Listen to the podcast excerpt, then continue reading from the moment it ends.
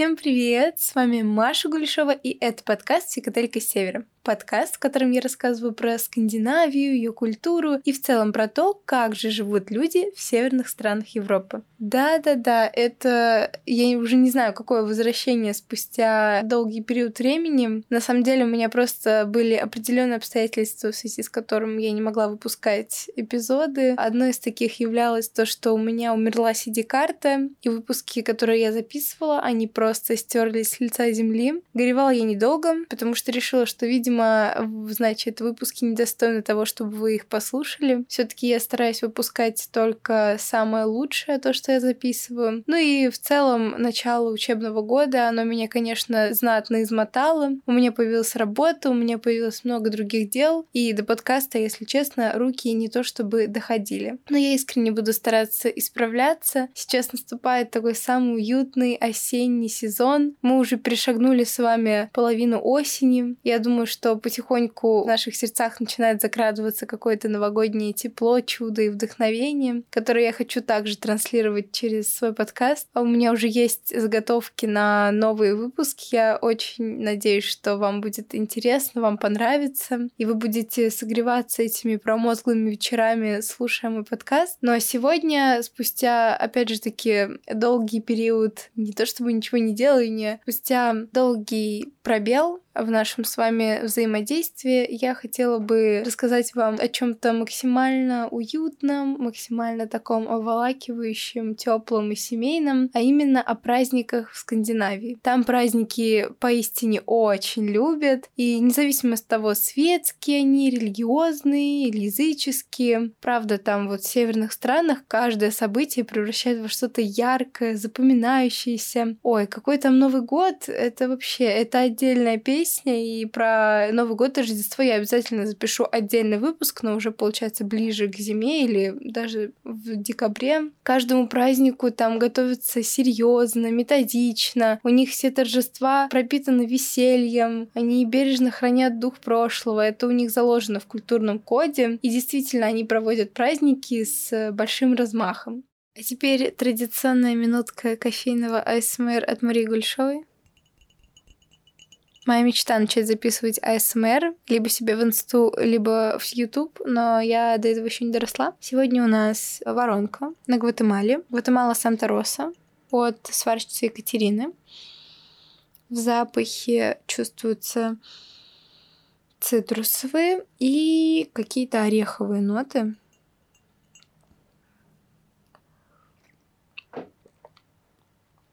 Во вкусе тоже такое что-то шоколадно-орехово-ликерное, алкогольные нотки присутствуют, возможно, какие-то красные фрукты.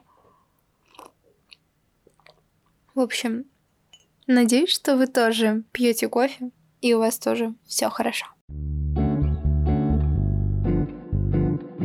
И как мы с вами это обычно делаем, мы пойдем по конкретным странам и начнем со Швеции. Швеция ежегодно отмечается более дюжины каких-то праздников, а в некоторых муниципалитетах даже отмечают какие-то дополнительные праздничные дни специально для местных. Они очень любят праздники, у них, правда, это особенность подмечают многие, кто переезжает в Швецию, что у них очень много красных дней календаря. Они иногда просто встречаются где-нибудь на свежем воздухе, непринужденно непринужденно веселятся. Иногда они устраивают прям такие банкеты, наряжаются, празднуют довольно официально, и эти праздники даже транслируются в прямом эфире по телевидению. И поскольку они любят веселиться, то обычно у них праздники такие затяжные, вот, то есть э, обычно торжество начинается где-то за день до официального праздника, и многие предприятия у них закрываются в обед, чтобы сотрудники как бы могли разойтись по своим домам, подготовиться. Не так, как у нас, конечно, когда перед Новым Годом люди работают до 8 часов вечера, а потом, сломя голову, бегут домой нарезать салатики. Так что тоже про work-life balance, про гуманность и человеческий подход, я думаю, что нашему правительству стоит задуматься. Если, допустим, у них выходной приходится на четверг или вторник, то многие сотрудники тоже получают дополнительный день между праздничным днем и выходными. И даже есть у такого дня специальное название. Местные его называют Squeeze Day. Ну и праздники у них действительно много значит. У них есть много шведских традиций, которые связаны и с государством, и местные им с удовольствием следуют. У каждого дня есть свой определенный пул занятий, свои какие-то определенные уникальные блюда, которые надо употреблять в этот день и так далее.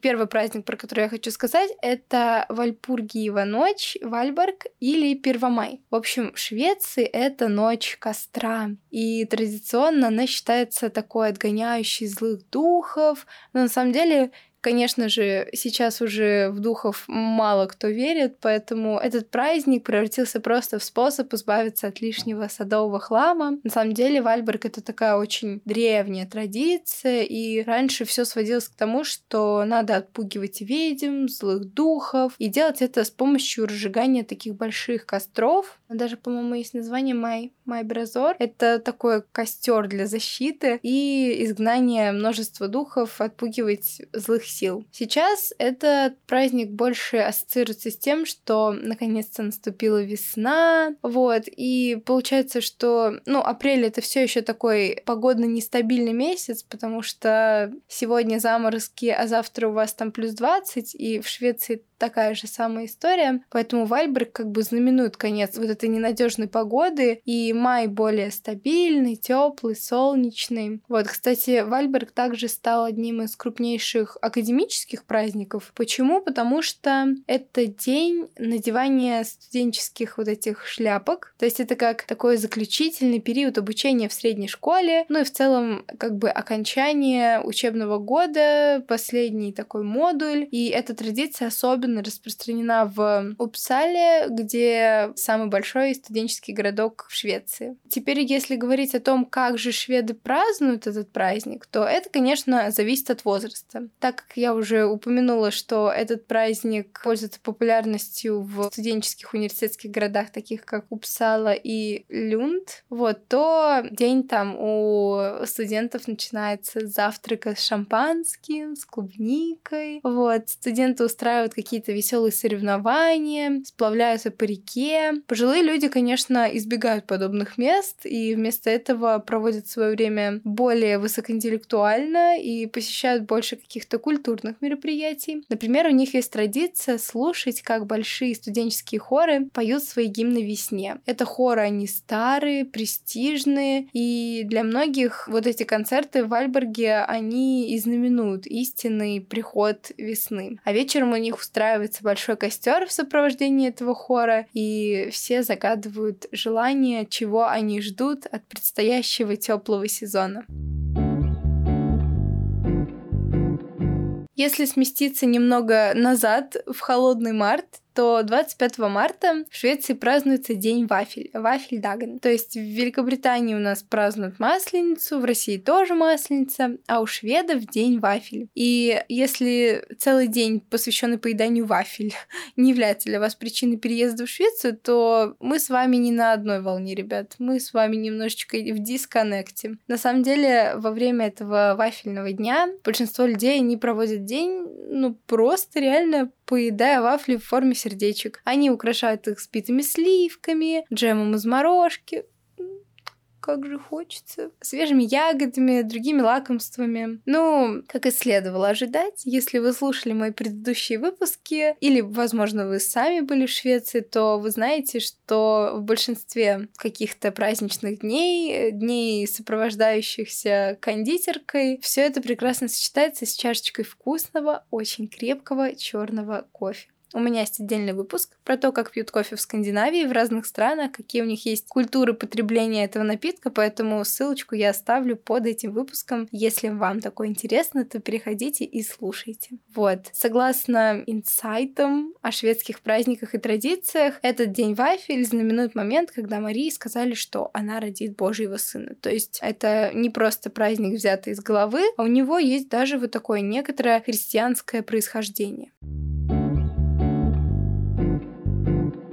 Конечно же, как у любой уважающей себя страны, в Швеции есть национальный день. Празднуется он 6 июня, и там это поистине огромное событие. Если вы подумываете поехать в Швецию, то приготовьтесь с удовольствием праздновать это событие. В этот день король и королева Швеции принимают участие в очень красивой, роскошной церемонии в Стокгольмском музее под открытым небом. Собственно, что там делают? Там поднимают флаг. В этот день будет очень много синего, желтого цвета вам попадаться на глаза. Дети обычно наряжаются в соответствии с какими-то традиционными обычаями. Все танцуют, дарят королевской семье цветы. И, кстати, специальные церемонии по внедрению в шведскую культуру для экспатов тоже проводят чаще всего именно в Национальный день Швеции.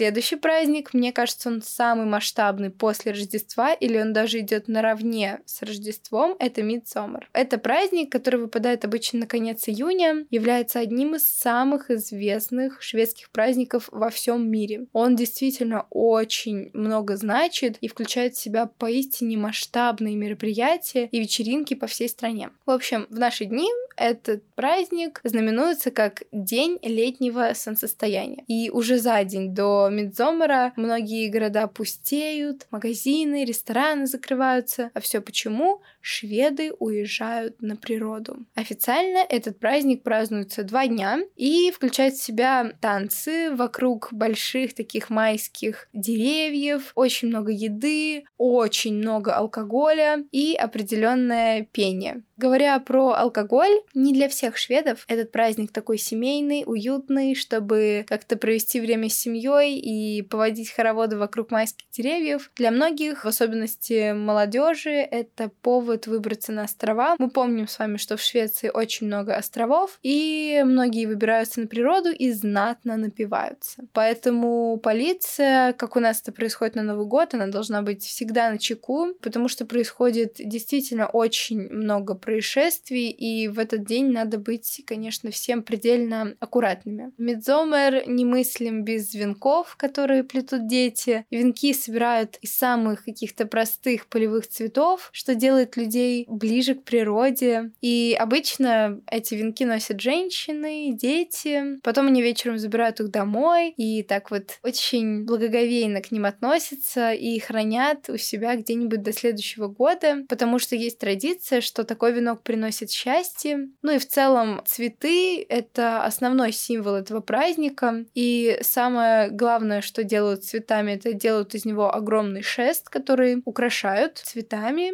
березовыми ветками, устанавливают в поле где-нибудь за городом и водят вокруг него хороводы, а потом сжигают. Очень похоже на традицию у нас на Масленицу, только у нас чучело. Ну и, собственно, смысл этой традиции примерно такой же, как на нашей Масленице. Прогнать подальше всех злых духов и набраться сил на год вперед. Если как бы хорошая погода, то этот праздник проводится исключительно на природе, и часто городские площади в это время, они действительно пустые, потому что все люди просто съезжаются куда-нибудь подальше за город. Кстати, забавная традиция, что на этот праздник в Швеции принято танцевать танец маленьких утят. Я думаю, что мы все с вами прекрасно понимаем, о каком танце идет речь. Танцуют его и взрослые, и дети. И я не помню, рассказывала ли я об этом в подкасте. Мне кажется, что как-то я точно упоминала, что на Рождество шведы смотрят Дональд Дака. Согласитесь, что это очень интересная закономерность, какая-то у них странная привязанность к уткам. Ну, то есть танец маленьких утят, смотреть Дональд Дака.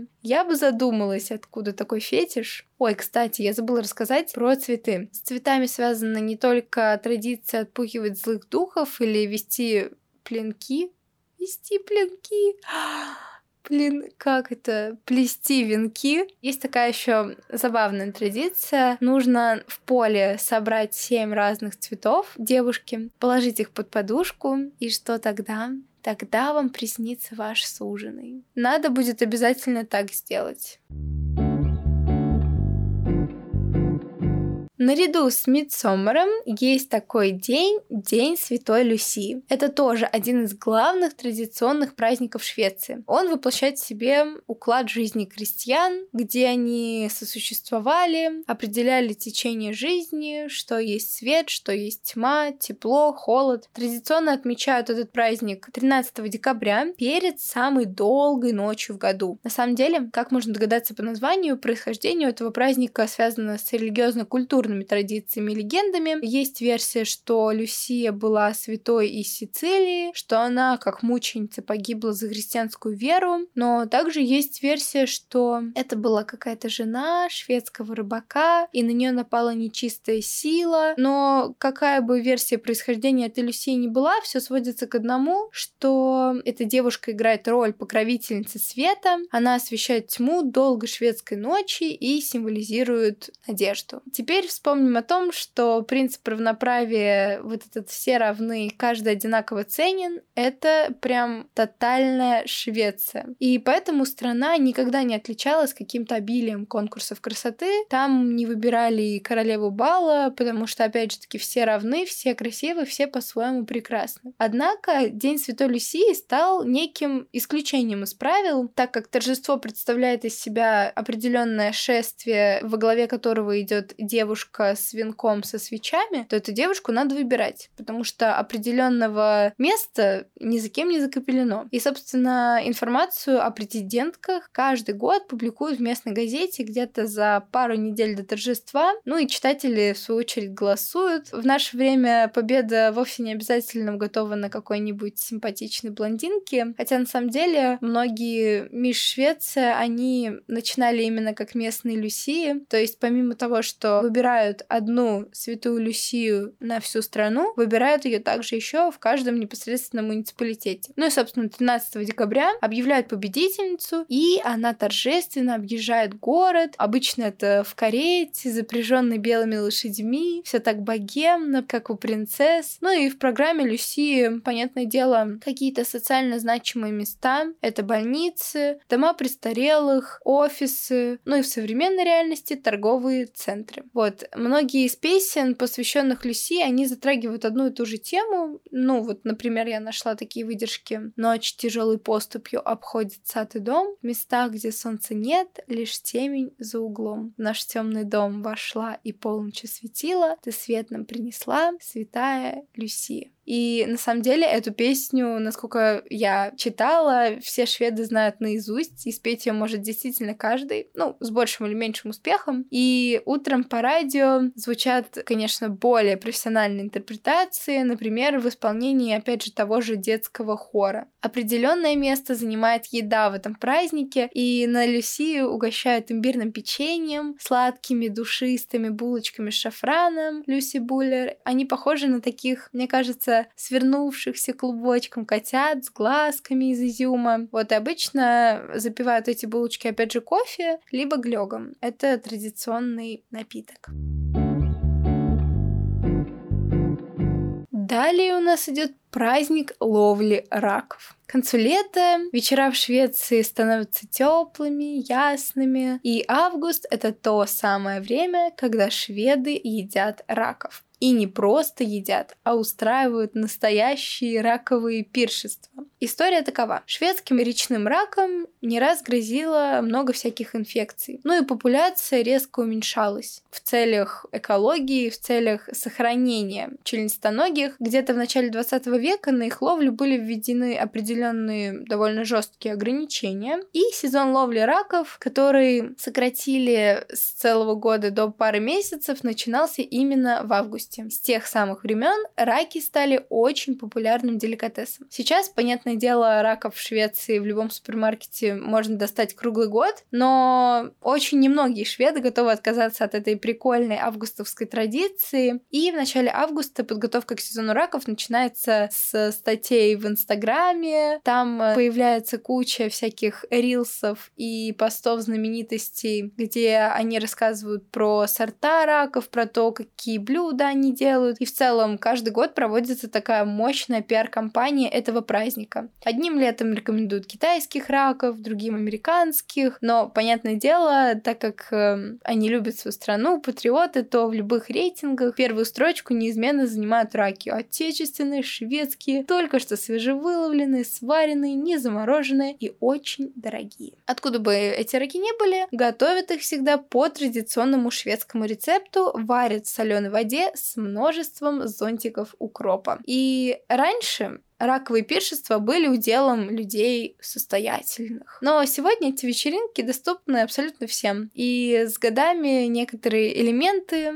этих вечеринок стали определенного рода традициями. Опять же таки, так как это август, вечера теплые, ясные, то стол накрывают на свежем воздухе. Вокруг него развешивают такие бумажные фонарики разных форм и цветов, гирлянды. Так как раки, когда их сваришь, они красные, то большинство украшений также бордово-красного цвета. Наиболее популярный вариант бумажных фонариков — это круглолицая улыбающаяся луна, скатерть, разноцветные тарелки, тоже все должно быть бумажное. Гости надевают на шеи такие смешные слюнявчики, чтобы не запачкаться. Ну и они тоже определенного рода добавляют немножко кринжа и атмосферы. На голову они надевают смешные бумажные колпаки. И вот, все готовы. Начинается праздник. Раков едят холодными, расчленяют их обычно руками, и, что забавно, они шумно высасывают сок из панцирей. Кстати, во время таких застолий это совершенно прилично. На гарнир подают хлеб с маслом и твердый сыр, либо же сырный пирог. И в целом, мне кажется, в этом есть определенный шарм. Ты неспешно чистишь раков, общаешься с друзьями, поешь традиционные странные песни, будучи уже под чем-нибудь. А под чем, я вам скажу, в основном пьют пиво, водку и горькие настойки. Я не помню, если честно, название, но они такие ядреные. Теперь мы с вами переместимся в Норвегию и поговорим о фестивале Северного Сияния. И если вы планируете отпуск в Норвегии, то вы обязательно должны подобрать даты, чтобы попасть на этот праздник. Вы просто не можете пропустить его. Называется он Тромсе. Всемирно известный фестиваль Северного Сияния проводится с 26 января по 2 февраля. Это действительно лучшие дни для того, чтобы стать свидетелем этого природного светового шоу и получить незабываемые воспоминания на всю жизнь. Кстати, фестиваль предполагает проведение симфонических оркестров, камерной музыки и выставок аудиовизуального искусства. Следующий идет менее такой красивый красивый и менее одухотворенный праздник, а именно чемпионат мира по уходу за бородой и усами. Я думаю, что из названия понятно, что фестиваль обещает массу веселья. Собственно, в чем суть? Каждый год мужчины со всего мира приезжают в очаровательный городок Тронхайм и стремятся доказать всему миру, что у них самая впечатляющая растительность на лице. Есть множество категорий номинаций, включая частичную бороду, поводу натуральные усы и фристайл. Не знаю, как вы, но я знатно посмеялась, когда собирала эту информацию. Судьи славятся своей беспристрастностью и довольно серьезно относятся к своим обязанностям. Если вам интересно увидеть все это своими глазами, а возможно вы даже захотели принять участие в этом конкурсе, то вам следует вычеркнуть май из своего расписания, потому что праздник идет целый месяц. Норвегия не богата на какие-то интересные праздники, поэтому мы с вами перемещаемся в Данию. Непосредственно перед началом Великого Поста в феврале датские дети празднуют Фастелавен. Это детский праздник, который включает в себя переодевание в костюмы и заканчивается тем, что дети пытаются разбить такую пиньяту, которая называется кошачья бочка. К счастью, в наши дни в бочке содержатся только конфеты. Вот. Девочка или мальчик, которым удается вскрыть бочку, становится кошачьей королевой или королем фестиваля. Мяу. Очень захотелось мяукнуть, сорян. И Во время Великого Поста, который длится, по-моему, 40 дней, поправьте меня, если что, в Инстаграм, то употребление какой-то жирной пищи, мяса, понятное дело, запрещено. Исторически этот праздник служил таким ритуальным застольем для подготовки к этому довольно сложному, я бы сказала, очень сложному периоду воздержания. Но сегодня Великий пост не очень широко практикуется среди северных народов, поэтому Фастелаван в значительной степени превратился в такой детский фестиваль с веселыми, самобытными традициями, хотя истоки многих ритуалов довольно мрачные, но зачем нам омрачать свою и так не всегда самую веселую и беззаботную жизнь какими-то мрачными праздниками, почему бы не превратить это во что-то детское, наивное, и мне кажется, что они правильно поступили, что сделали из такого довольно сомнительного праздника что-то приятное и уютное. Также есть такая тема, как датский весенний день покаяния. Во время экскурсии по Дании многие туристы отмечают, что датский день покаяния отмечается не в ноябре, а в четвертую пятницу после Пасхи. И, в общем, это вечер, когда датчане едят теплые булочки. В целом они их едят каждый день 24 на 7, но в столице Копенгагена есть особая традиция отмечать этот праздник. Многие люди покупают себе булочки, идут к старой городской стене и слушают звон колоколов. Тоже, мне кажется, довольно мило. Я бы поучаствовала в таком. Как бы ты просто вроде ешь булочку, но у тебя есть привязка к определенному событию, и ты слушаешь колокола, и все это как-то очень объединяет, мне кажется, городских жителей.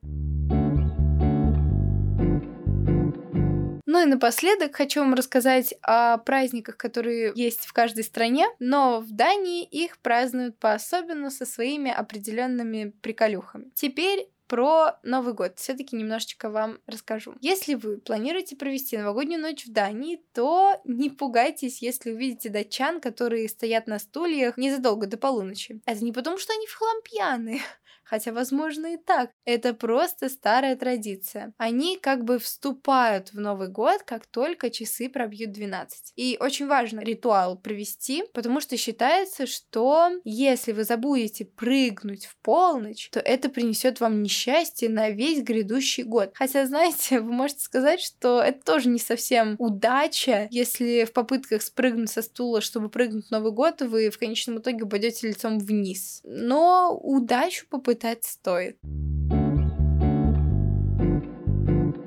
Дни рождения. Есть определенная причина, по которой датчане не хотят быть одинокими, когда им исполняется 25. Звучит немного странно, потому что, если честно, я не знаю людей, которые хотят быть одинокими в свои 25, но в Дании есть этому определенные причины. Если вы остаетесь одинокими в свой 25 день рождения, то друзья вытаскивают вас на улицу и начинают вымазывать с ног до головы корицей. Ой. Но если вы все еще одиноки к тому времени, когда вам исполнится 30, то там все еще хуже, потому что корицу заменяют черным перцем. Так что, ребята, не оставайтесь одни на свой 25 или 30 день рождения, особенно в Дании. Ну, либо прячьтесь так, чтобы вас даже друзья не нашли.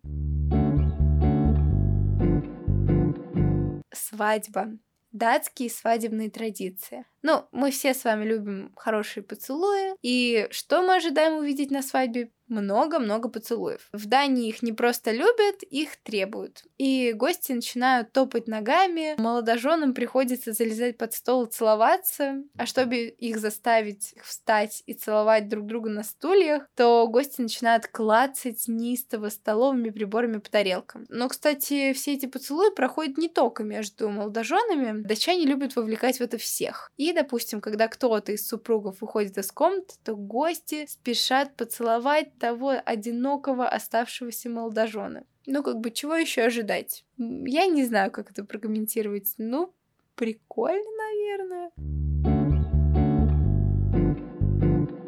Но а на этом у меня все. Надеюсь, что вам было интересно, что вы взяли какие-то праздники себе на заметку, и, возможно, даже не находясь в Швеции или другой скандинавской стране, вы захотите внедрить эти традиции в свою повседневность, потому что праздников много не бывает. Ну, а я вам желаю всего хорошего. Следите за обновлениями. Я искренне надеюсь, что они будут действительно совсем скоро. А с вами была Маша Кулешова, и всем пока-пока.